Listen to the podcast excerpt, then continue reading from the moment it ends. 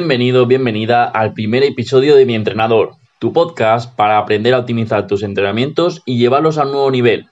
Mi nombre es Mario Borra. Puedes seguirme en Instagram a través de mi entrenador94 y en otras redes sociales con el mismo nombre. En este caso voy a hablarte del control de la carga de entrenamiento. Puede que entrenes, pero que lo hagas sin saber si estás entrenando muy poco o demasiado y simplemente haces unos entrenamientos que crees que te pueden venir bien pero quizás estos sean muy poco duros para ti para producirte un estímulo que te haga mejorar, o por el contrario, que sean demasiado duros y no seas capaz de recuperarte bien de ellos. Con esto te lanzo una pregunta. ¿Qué puedes hacer para controlar tus entrenamientos y que se ajusten a tus características y tu estado de recuperación? Si esto lo estás haciendo por pura intuición o no sabes ni de lo que te estoy hablando, seguro que esto te va a interesar. Vamos a tratar este tema pensando en los recursos más comunes que tenemos cada uno de nosotros y nosotras en casa, pues hay formas más precisas de controlar la carga de entrenamiento, pero que son caras o difíciles de interpretar. De esta forma quiero que tengas herramientas prácticas que puedas utilizar en tu día a día para que te hagas una idea, seguro que los equipos de alto nivel como los de la Liga, la NBA o los equipos ciclistas de élite utilizan herramientas avanzadas para controlar la carga de entrenamiento y la fatiga. Pero también estoy seguro de que utilizan muchos de los recursos que debe contar a continuación. Bueno, bueno, ya hemos hablado de la carga de entrenamiento, pero puede ser que te estés preguntando, ¿y esto qué es? ¿Que aunque te está refiriendo a eso? Pues básicamente nos referimos al conjunto de estímulos que te producen una serie de adaptaciones en el organismo. Dicho de una forma más básica, cómo te afectan determinados entrenamientos o determinadas situaciones a ti. Bueno, y pensará, pues genial, pero todo esto para qué me sirve a mí? Pues te digo que si registramos esta carga y la fatiga, podremos controlar un poco mejor las adaptaciones producidas por el entrenamiento y además reducir el posible riesgo de lesión por sobrecarga. Así podrás ajustar mejor los entrenamientos y evitar tanto el exceso de fatiga como la falta de carga. Para entender bien todo esto y dejarlo bien claro, debemos distinguir entre la carga externa y la carga interna. Empezamos con la carga externa. Simplemente se refiere a la cantidad de trabajo que realizas. Por ejemplo, pues sería la cantidad de kilómetros que recorres en una semana, la cantidad de minutos que entrenas, la cantidad de entrenamientos que haces una semana, los kilos que levantas, la cantidad de serie que haces al 90% de tu mejor marca, la cantidad de tiros que haces a canasta y un largo etcétera que puedes aplicar a tu deporte. Como ves, algunos de estos datos son fáciles de registrar y nos los proporcionan ciertas tecnologías de bajo coste, como un reloj con GPS o simplemente un vídeo para analizar las jugadas de un entrenamiento o de un partido pero otros son más complicados de controlar. Con esto ya nos hacemos una idea de cuánto estamos haciendo, pero si queremos saber cómo afecta a nuestro organismo, tendremos que controlar la carga interna. Por tanto, la carga interna se refiere al estrés tanto psicológico como fisiológico que sufrimos con nuestros entrenamientos, pero también a cómo nos afecta el resto de nuestro día a día. Como sabrás, además del entrenamiento, el resto de actividades que hagas también te van a afectar. Si trabajas más, seguramente estarás más cansada o más cansado. Si duermes más y mejor, seguro que te recuperas mejor de los entrenamientos y muchos otros factores a tener en cuenta. Por tanto, controlar esta carga interna nos va a permitir conocer si nos estamos adaptando o no a los entrenamientos, si nos recuperamos bien y básicamente pues decirnos cómo nos encontramos.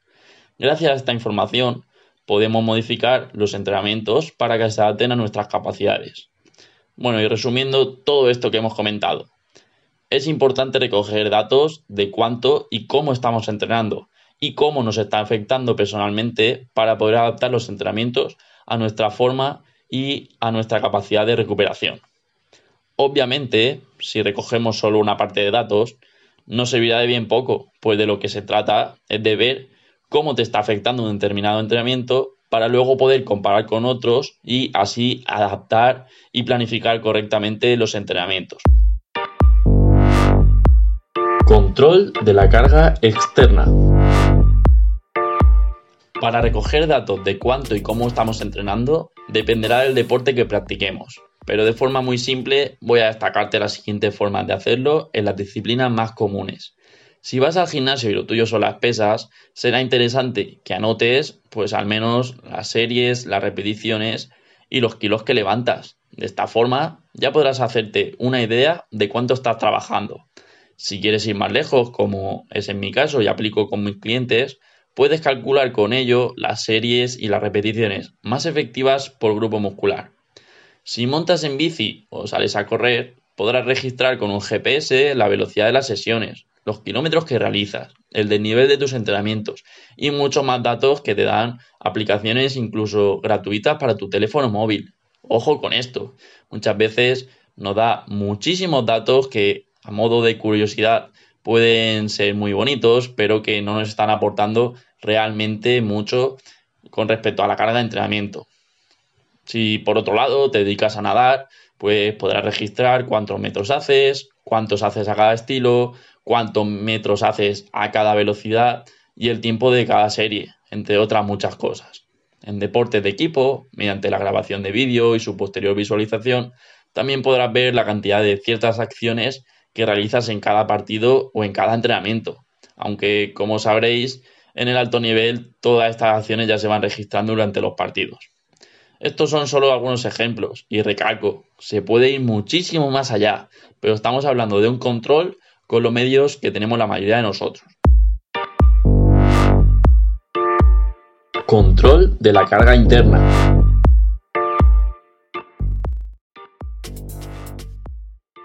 Desde mi punto de vista, muchos de estos datos se registran y la verdad es que a la mayoría de nosotros nos encantan esos datos. Seguro que alguna vez has salido a correr o has ido en bicicleta y aún sin hacer ningún entrenamiento específico te ha gustado registrarlo y ver cuántos kilómetros ha hecho, a qué velocidad ha ido, pero sin embargo en la mayoría de casos se olvida o simplemente no se sabe cómo registrar cómo afectan esos entrenamientos a nuestro cuerpo. Voy a exponeros una serie de herramientas que pueden resultaros muy útiles para esto y que son accesibles para todos vosotros. Seguro que conoces lo que es un pulsómetro o monitor de frecuencia cardíaca. Como sabrás, lo que hace es medir las veces que tu corazón bombea sangre, y esto está relacionado con la intensidad en ejercicios aeróbicos. Pues sin entrar en demasiado detalle, a más intensidad, cuanto más rápido vayas, más pulsaciones vas a dar. Solo con este aparato, que actualmente tienes por precios bastante asequibles, puedes controlar cómo te afecta el entrenamiento a nivel cardiovascular. De esta forma, puedes saber la frecuencia cardíaca medida de un entrenamiento, la frecuencia cardíaca máxima o la frecuencia cardíaca de unas series específicas, entre muchas otras cosas. Y además puedes ver cómo evolucionas ante un determinado entrenamiento. Por ejemplo, antes hacías un kilómetro corriendo en 4 minutos a 180 pulsaciones de media y ahora si lo hago en 4 minutos saco una media de 160 pulsaciones. Esto quiere decir que soy más eficiente y que me cuesta menos conseguir el mismo registro que antes. Esto solo será útil cuando realicemos ejercicios que impliquen grandes grupos musculares y durante un periodo de tiempo suficiente. De forma muy sencilla, la frecuencia cardíaca nos va a ser útil por lo general para aquellos ejercicios de resistencia, como correr, nadar o pedalear. Por tanto, utiliza el pulsómetro para registrar tu frecuencia cardíaca si realizas ejercicios aeróbicos o de resistencia. Por otro lado, puedes usar la percepción subjetiva del esfuerzo como herramienta para controlar la carga de entrenamiento. De esta forma, lo único que tienes que hacer es evaluar el estrés percibido en una determinada serie o en el entrenamiento en general.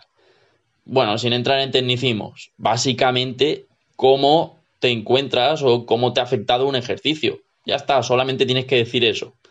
Para ello, puedes utilizar la escala de Borg tradicional, que va del 6 al 20, siendo 6 facilísimo y 20 extremo, o una escala con valores del 1 al 10, en el que en este caso 1 sería facilísimo y 10 extremo. Así, por ejemplo, puedes evaluar cuánto te ha costado recorrer una distancia de un kilómetro corriendo o cuánto te ha costado realizar un entrenamiento completo. Marcarás, por ejemplo, 4 si el esfuerzo ha sido moderado, 3 si el esfuerzo ha sido fácil, u 8 si el esfuerzo ha sido muy muy duro. También existen otras escalas como la escala Omni, que incluye dibujos además de números para facilitar su interpretación.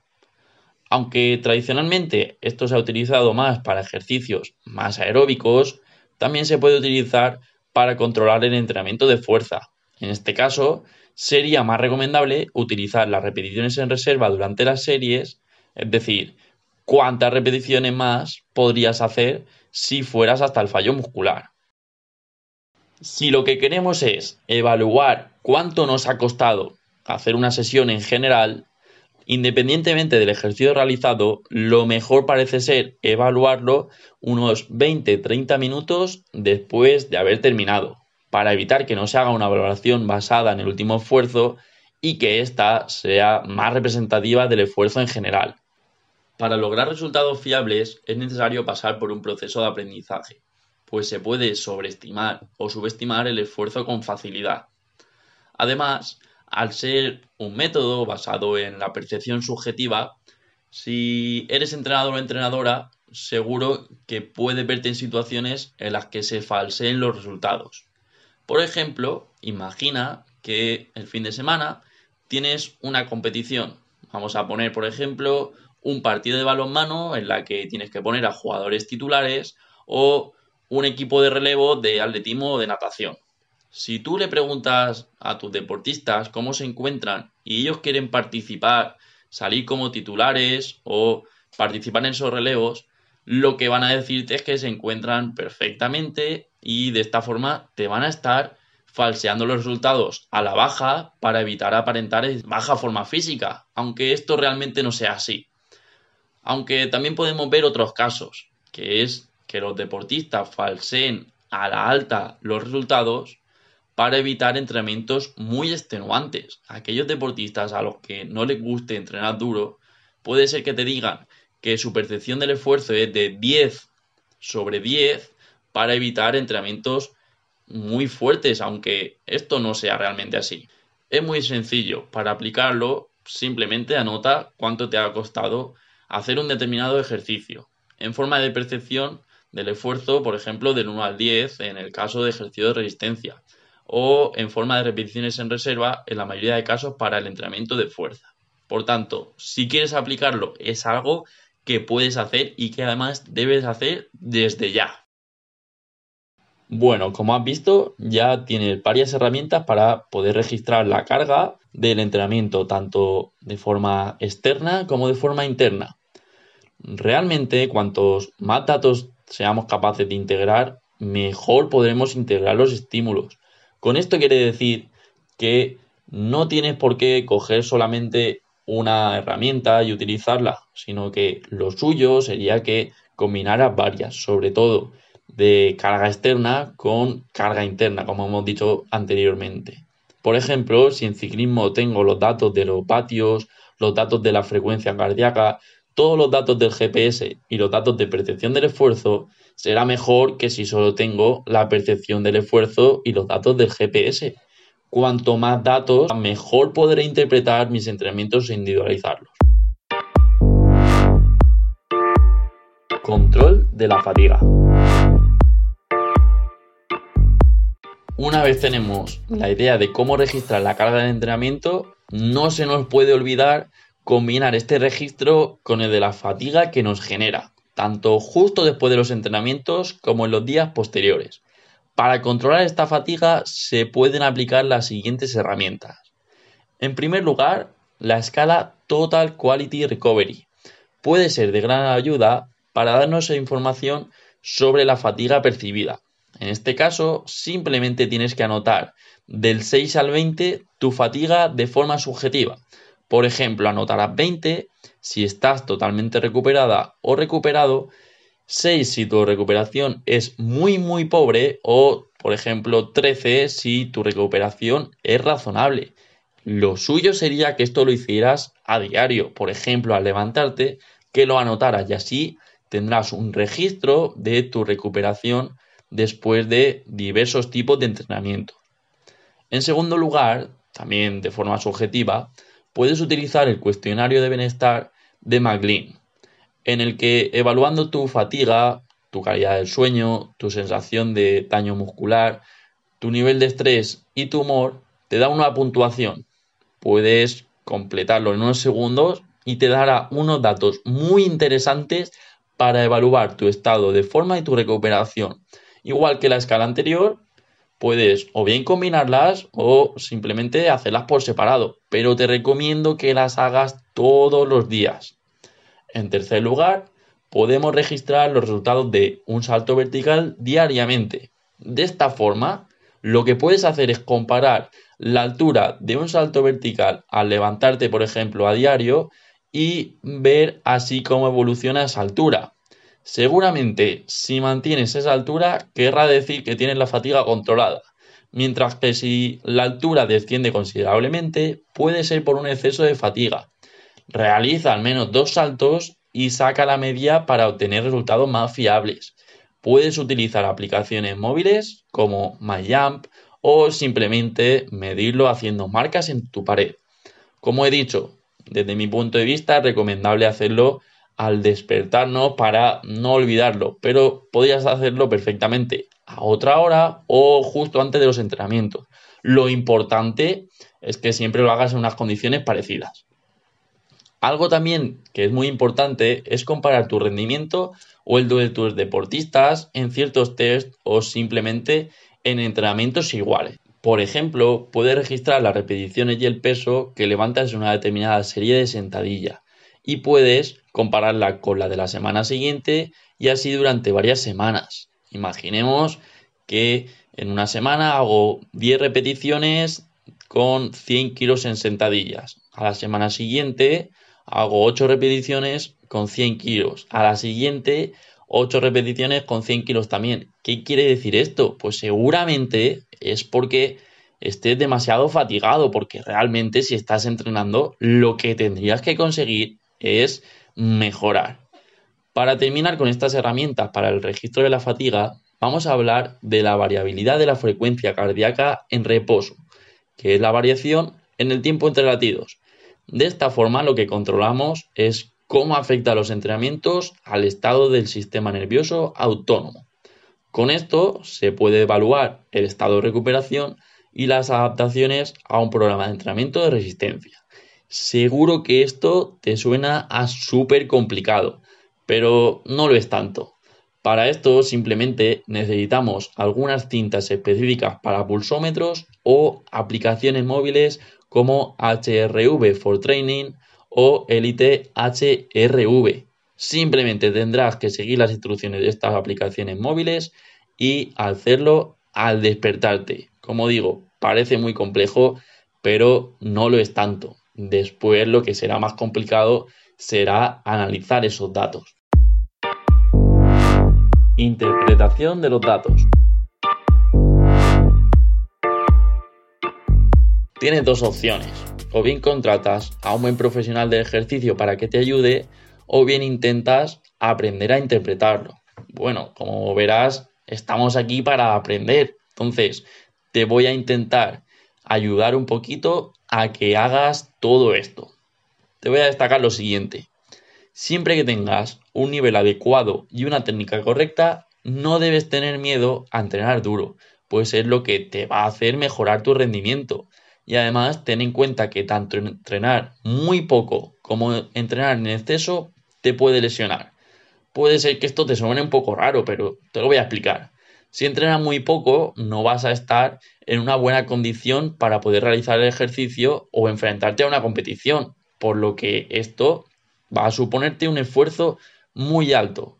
Por su parte, si entrenas en exceso y además lo haces de forma continua, no vas a dejar a tu cuerpo recuperarse del desgaste y seguramente acabarás lesionándote. Por tanto, si de vez en cuando tus niveles de percepción del esfuerzo son altos o tus niveles de recuperación tras el entrenamiento te indican un alto grado de fatiga, no te preocupes, pero intenta que no sea habitualmente así. Igualmente, si son muy bajos, indicarán que seguramente tus entrenamientos no son suficientemente duros como para producirte un estímulo. Pero sí es cierto que de vez en cuando necesitarás estos descansos. En definitiva, busca mantenerte habitualmente en niveles moderados de percepción del esfuerzo y de fatiga. Aplicaciones y conclusiones. Como hemos visto, es muy importante registrar qué hacemos en nuestros entrenamientos, cómo los hacemos y qué efectos tienen en nosotros mismos o en los deportistas a nuestro cargo. De esta forma, podremos controlar la carga de entrenamiento y la fatiga, y así ajustar mejor los entrenamientos. Por otro lado, es recomendable combinar indicadores de esfuerzo y de fatiga, cuantitativos y cualitativos, y relacionarlos todos.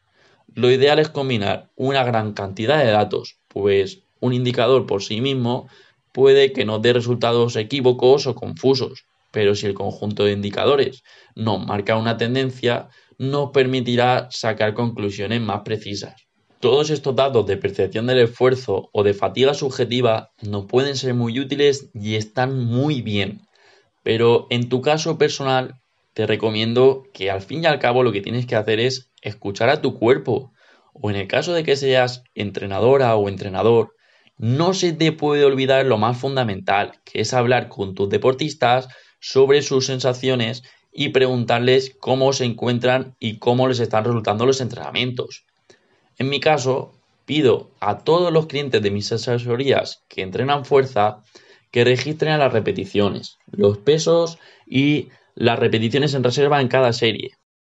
Ellos simplemente lo introducen en una hoja de cálculo y así automáticamente se calculan las repeticiones efectivas, las series por grupo muscular, los kilos levantados y muchos otros parámetros. De esta forma yo puedo ver qué es lo que están haciendo y en qué cantidad lo están haciendo. A aquellos clientes opositores que entrenan resistencia o aquellos clientes que salen a correr en bici o nadan, les pido que me registren las pulsaciones si tienen pulsómetro y una serie de datos de su reloj GPS. Además, a todos y todas les pido que después de la sesión evalúen el cansancio que les ha generado la sesión de forma global. Asimismo, también les pido que me anoten las horas de sueño, la percepción de fatiga mediante la escala Total Quality Recovery y además una pequeña anotación sobre si tienen agujetas, molestias o algún otro comentario. Obviamente, también estoy en contacto con todos ellos y con todas ellas al menos un par de veces por semana para que me cuenten cómo van y cómo se encuentran. Simplemente te estoy poniendo mi caso, cómo yo lo aplico. Te puede servir como un ejemplo, pero no quiere decir que tú tengas que utilizar las mismas herramientas ni para ti mismo, ni en el caso de que seas entrenador o entrenadora, para tus deportistas o para tus clientes. Aún así, ya tendrás una idea de cómo puedes aplicarlo. Como veis, yo no aplico todas las herramientas que he explicado al principio, pues pienso que hay que tener sentido común y ver que cuanto más registros pidas, también vas a requerir más tiempo a tus clientes o deportistas. En este caso, pienso que lo más razonable es aplicar más o menos herramientas en función de la implicación de tus clientes o deportistas siempre con un mínimo. A todos nos gustaría registrar todos los datos posibles o que nuestros clientes los registraran. Pues ya sabéis, cuanto más datos tengamos, con más precisión vamos a poder ajustar los entrenamientos.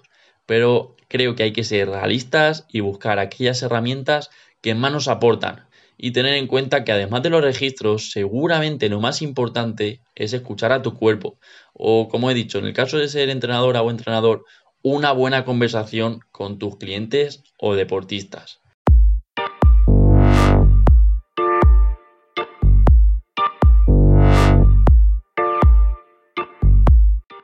Muchísimas gracias por estar ahí. Te espero en próximos episodios con más contenido para que sigas optimizando tus entrenamientos. Por favor, si te ha gustado, comparte, dale a me gusta y comenta si quieres aportar algo o tienes alguna duda. Si en la plataforma que me escuchas no puedes hacerlo, puedes contactar conmigo a través de mis redes sociales. Nos vemos muy pronto, un fuerte abrazo, hasta luego.